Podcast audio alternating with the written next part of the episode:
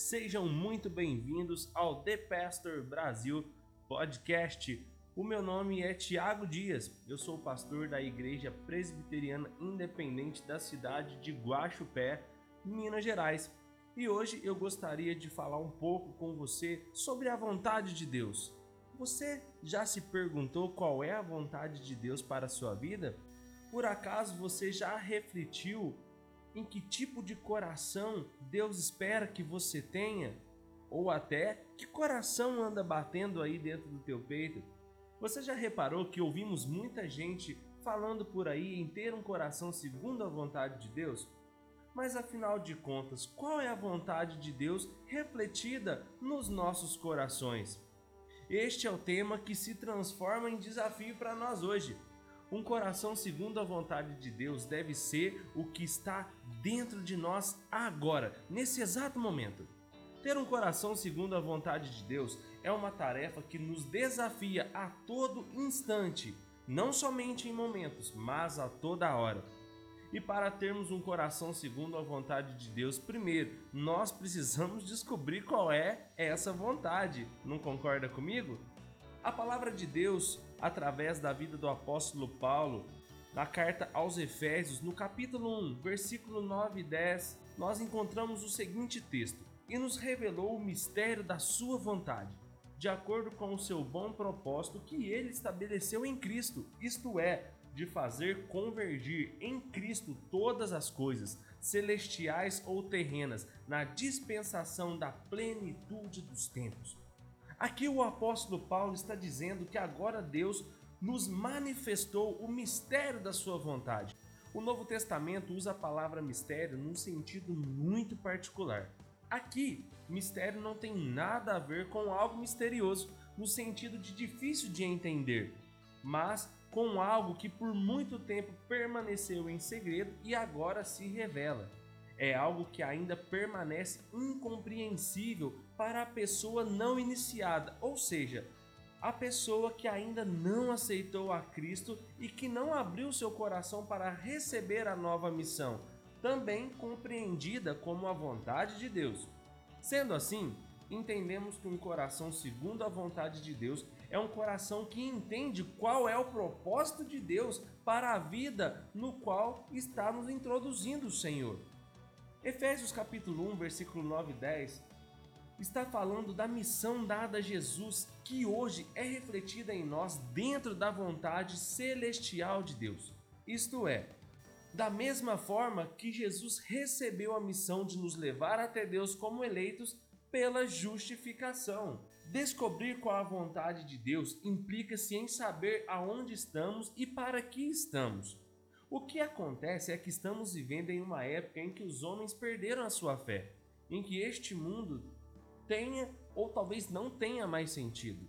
Mas o cristão que tem fé, ele independente de onde está e como está, ele desenvolve o propósito divino de Deus em sua vida.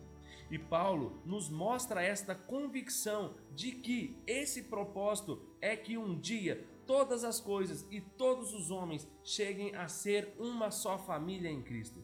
Por isso, em primeiro lugar, para descobrirmos qual é a vontade de Deus, é necessário ter fé. Ter fé está relacionado à confiança que depositamos em Deus. E confiar em Deus é ter a convicção de que uma vida com Ele não é uma vida isenta de aflições, mas é uma vida completa e preenchida pelo Espírito Santo. Ter fé é acreditar quando acreditar não faz sentido algum, ou quando muitos tentam te dizer que acreditar em algo que não se vê é perca de tempo. Ter fé é não abandonar a crença em Deus, independente do caos ou aflição que esteja pairando sobre as nossas vidas. Em segundo lugar, para descobrirmos qual é a vontade de Deus, é necessário usar a fé da forma certa. Não adianta dizer por aí que se tem um coração cheio de fé e que exerce a fé, sendo que o exercício da fé está errado. Tem gente que diz que é cheio de fé, mas é tão cheio de fé que acaba depositando a sua fé aonde não é para ser depositado, resultando em um coração distante de Deus. e cheio de apenas frustrações. Por isso, somos desafiados a exercer a nossa fé dentro de uma caminhada cristã, pois nossa fé definirá quem somos e dirá que coração temos. Billy Graham, no seu livro Tempestade à Vista, diz, aspas, um coração sem fé é uma realidade de morte, que é uma realidade universal e total em cada geração. A geração em que vivemos hoje, que luta contra os problemas deste mundo, logo estará morta, e outra geração se seguirá a fim de lutar contra problemas semelhantes e tentar resolvê-los. Para muitos intelectuais incrédulos, a vida não tem sentido nem esperança. Não sabe de onde vieram, por que estão aqui, nem para onde vão. Tropeçam na escuridão cósmica. Os que, dentre nós, pusemos nossa confiança e fé em Cristo, sabemos de onde viemos, qual o propósito da nossa existência e o glorioso futuro para o qual nos encaminhamos. Isso torna a vida mais do que digna de ser vivida, dá-nos uma esperança quanto ao futuro. Fecha aspas. Usar a fé de forma certa certamente nos auxiliará em conhecer a vontade de Deus. Por isso, em último lugar, para descobrirmos qual é a vontade de Deus, é necessário não querer tomar o lugar de Deus. Na caminhada sentido a ter um coração segundo a vontade de Deus, na busca em saber qual é a vontade de Deus, nós acabamos tropeçando em nosso próprio ego e também no nosso achismo. Tentamos com a nossa suposta fé dizer para Deus ter um coração segundo a nossa vontade.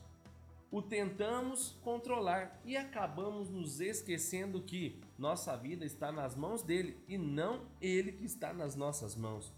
Descobrir a vontade de Deus é saber que a nossa vontade não tem poder algum sobre Deus, pois antes de sermos, ele já era e sempre será o mesmo.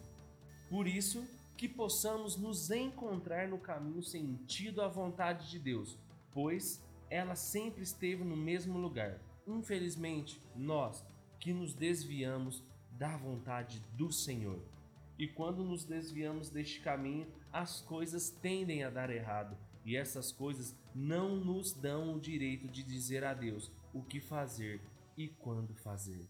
Por isso, descubra qual a vontade de Deus para a sua vida e defina se você tem um coração segundo a vontade de Deus. Que Deus te abençoe e até a próxima.